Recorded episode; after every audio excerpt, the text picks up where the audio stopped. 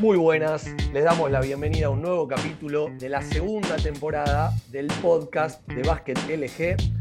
Hoy con un invitado, un amigo de la casa, está con nosotros Imanol Hernández.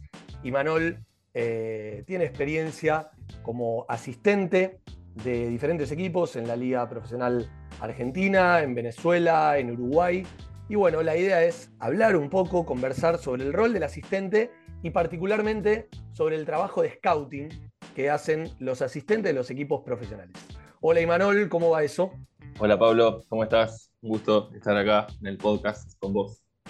Bueno, gracias por haber aceptado la invitación al podcast. Y Manol, contanos de qué se trata tu trabajo cuando, cuando te toca participar de un staff técnico de equipos profesionales en relación a lo que tiene que ver con el scouting. Concretamente, ¿qué haces, qué evaluás del equipo contrario, qué evaluás del equipo propio, cuántos partidos antes empezás a, trabajar sobre, eh, sobre el juego propiamente dicho. Contanos un poco la dinámica del rol del asistente en relación al, scouting. Bueno, como vos dijiste, el scouting es una de las, tareas que lleva a cabo el asistente y los asistentes porque hoy en día los equipos profesionales lo más normal es que tengan más de un asistente y que se pueden dividir las tareas entre ellos en cuanto al scouting o realizarlas todos de manera más, más conjunta. En mi experiencia, el trabajo de scouting tiene que ver mucho con la parte de análisis del rival, tanto en video como en estadística, y bueno, y, todo el tipo de información que se pueda aportar del, del rival, de los demás equipos o de, una misma liga, siempre es válido, pero bueno, más que nada siempre tiene que ver con, lo que siempre está es la parte de análisis en video, que eso solemos dividirlo se trabaja usualmente haciendo un video colectivo, ¿no? de las acciones colectivas del, del, rival que te toca enfrentar y, uno, y un, compilado o, una serie de videos individuales sobre jugadores del, rival, que puede ser, por ejemplo, los titulares, puede ser los que promedien lo que el entrenador diga, o eh, por ejemplo, los que promedien más de 8 minutos, 6 minutos, eh, ese tipo de, parámetros que podemos encontrar después lo que es la parte de estadística para que complemente de alguna manera lo que es el video y, la información que después se le brinda a los jugadores. Pero bueno, también es importante que toda esta información, tanto en video, es importante cómo se la presente a los jugadores. A veces muchísima información parece que, está bueno, pero si uno no se la puede transmitir a los jugadores o los jugadores no la pueden, no la pueden asimilar, a veces es mejor eh, tener o presentar menos información, más, concreta, más breve, o presentarla de alguna manera que sea más amena y que el jugador la vaya incorporando de a poco y no toda de golpe. Excelente. ¿Y eh, cuánto tiempo antes empezás a preparar un partido? Supongamos que hay un, juego el sábado contra X rival.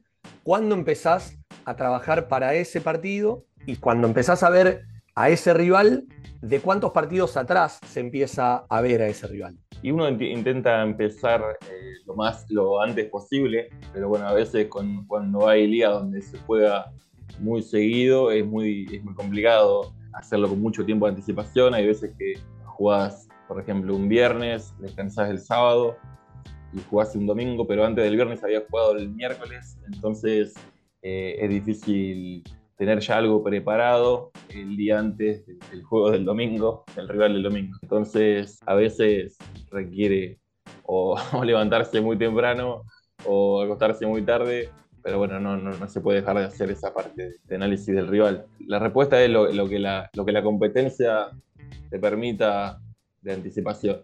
Y luego, para observar al rival, hoy es más fácil seguir un poco a, nivel profesional, es un poco más fácil observar como información del rival, ya que, por ejemplo, en el equipo que estoy ahora y en el equipo que tenía, estuve antes del que estoy ahora, eh, teníamos la posibilidad de contar con Instat, que es una, una plataforma de, de estadística externa que nos permite el acceso a un montón de datos y, eso, y, y soporte en video de esos datos entonces es más fácil eh, complementar lo que vos ves de los últimos, del último partido o de los últimos dos o tres partidos eh, con información un poco más antigua que vos la buscás puntualmente.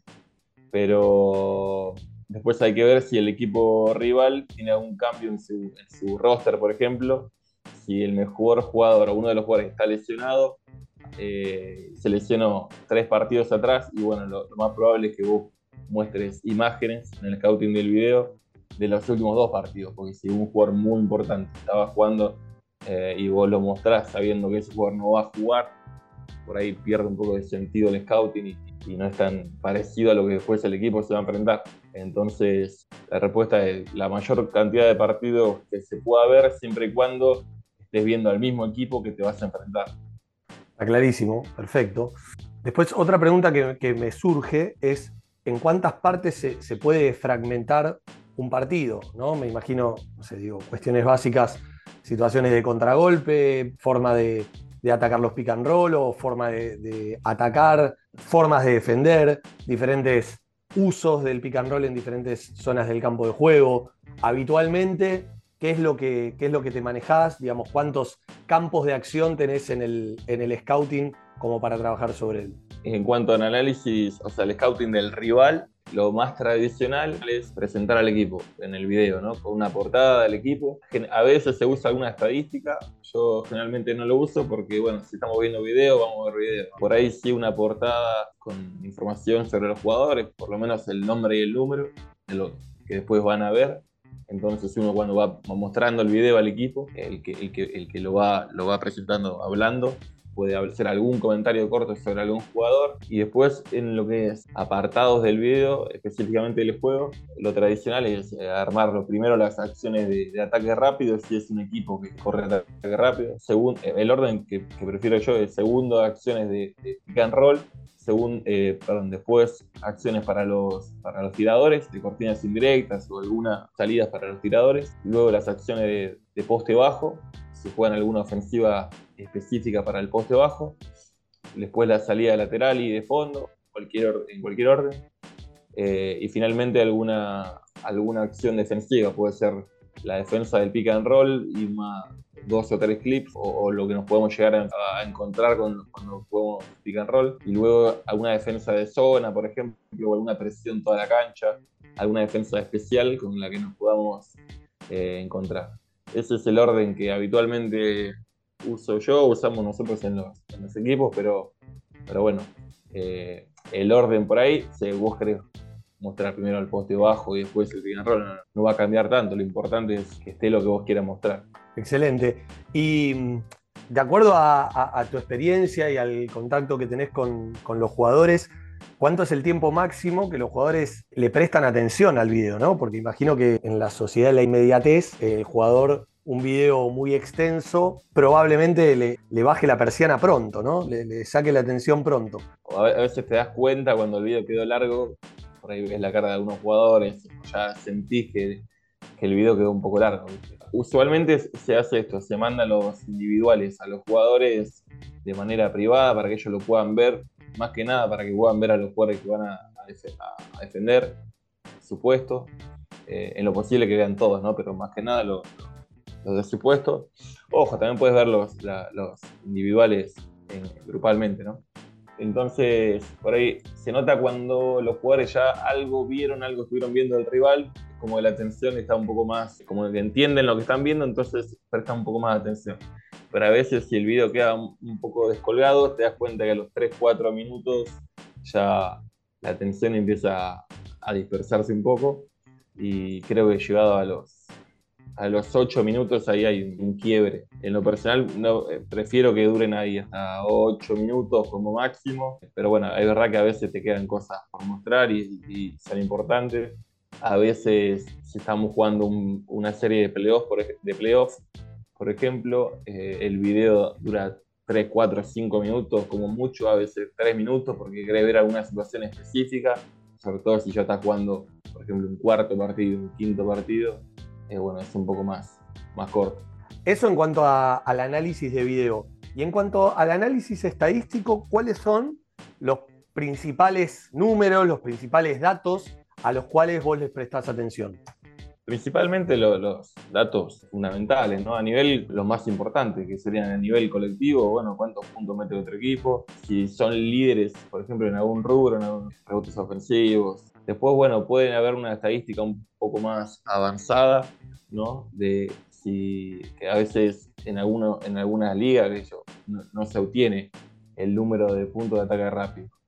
Hoy por hoy es bastante normal, antes no era tan común, pero bueno, a ver si anotan mucho de ataque rápido, si hay una estadística que lo sostiene, ¿no? ataque rápido, de segunda oportunidad, de puntos de pérdidas, esos son los que están ahora usualmente en, los box Esto a nivel colectivo, ¿no? Si tenés la posibilidad de contar con alguna herramienta que te brinde estadísticas avanzadas o la posibilidad de tener a alguien en tu staff técnico que las, que las vaya eh, recolectando las de, las de toda la liga, bueno, ahí sí podés ver un poco más lo que tiene que ver con el ritmo de juego, la cantidad de posiciones, el rating ofensivo, el defensivo, las estadísticas de eficiencia en los tiros como el true shooting, los rebotes disponibles tomados.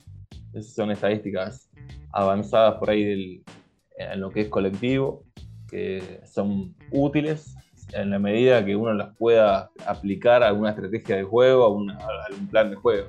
Si no, son datos que a veces se tienen, pero no, no tienen mucha utilidad otras veces sí tienen mucho, muchísima utilidad. Pues a nivel individual, lo mismo que te decía recién, lo fundamental es saber de un jugador cuántos minutos promedia y dentro de esos minutos, más o menos cómo anota sería lo más importante. El porcentaje de, sobre todo el de, tiro de tres puntos actualmente, porque vos sabés que a ningún jugador le tenés que dejar el tiro de, bandeja, ¿no?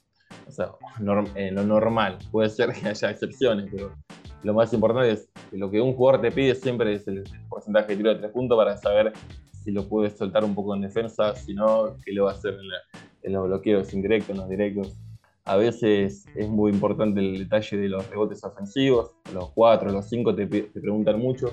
Y después a nivel avanzado, también hay un montón de, métricas que se pueden usar siempre y cuando vos las tengas disponibles. ¿no? Los puntos por situación, por ejemplo, este nosotros tenemos la posibilidad de, contar con Instat ahora y vos podés ver de un determinado jugador cuántas veces juega pick and roll, en qué lado, para qué mano prefiere ir, si en el pick and roll prefiere ir más para el aro o prefiere buscar de alguna manera su tiro de tres puntos, cuántas veces el equipo lo usa él en esa situación. Puedes ver los shot charts, o sea, los, ver de dónde tiró ese jugador y qué porcentaje tiene de cada lugar. Eh, pero bueno, es como te decía anteriormente, a veces esa información está, está disponible, pero no contás con las herramientas como para que eso sirva a la hora de, una estrategia, de un plan de juego. Eh, creo que hay que el entrenador con el staff tiene que seleccionar dos o tres estadísticas de esas que crea fundamentales y de alguna manera darles alguna herramienta al jugador, al equipo para que para poder usarlas a favor o en contra. ¿no? El jugador muchas veces te pide lo básico y, a veces es lo más difícil de, transmitir a los jugadores. Lo más difícil, sospecho, que debe ser aprender a morderse la lengua, digo, porque la cantidad de datos que hoy los cuerpos técnicos tienen disponibles son muy superiores a la cantidad de datos que el jugador puede procesar. ¿no? Entonces, lo que decías al principio, de no eh, cometer el error de sobrecargar de información y terminar traicionando tu propio estilo de juego. Porque digo, ¿hasta cuánto me adapto a el scouting o hasta cuánto me adapto a las características del rival y cuánto traiciono mi identidad, mi ADN, cuánto cambio la forma de jugar porque el scouting me dio que, el goleador del equipo contrario anotaba de tal o cual forma, ¿no? No, claro, eh, es, fundamental manejar esa información de acuerdo a lo que vos querés que el jugador sepa, ni, más ni menos. A veces tenés un montón de, datos que a, veces, de, la manera que se te presentan, pueden parecer eh, muy relevantes, pero al final no, tiene nada que hacer con esos datos.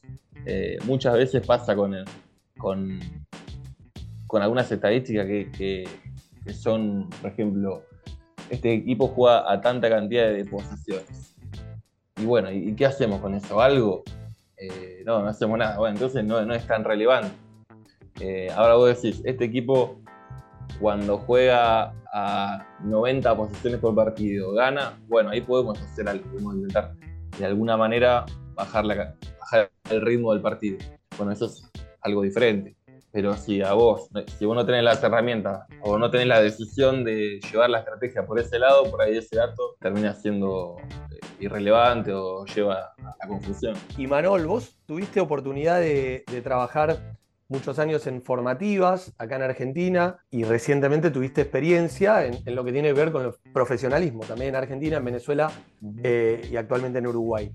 ¿Qué ves de característica que tiene la formación de jugadores en Argentina, a diferencia de la formación en Uruguay o, en Venezuela o incluso en otros países donde también conoces cuál es el proceso de aprendizaje o de formación de los jugadores de básquet. Me parece que el proceso formativo en Argentina tiene algo muy bueno que creo que hay que mantener y, defenderlo siempre, que es la competencia, como está ordenada. Eso no, no, pasa en todos los países del mundo. Si bien en Argentina hay lugares donde por ejemplo, la categoría U13 se juega diferente en un montón de provincias. A nivel más general, es buenísimo que haya categorías en todo el país y son las mismas que de alguna u otra manera siempre terminan jugándose torneos locales y con acceso a, torneos provinciales y de esos te permiten jugar torneos argentinos y eso creo que es muy valioso porque permite estar todo el, todo el año compitiendo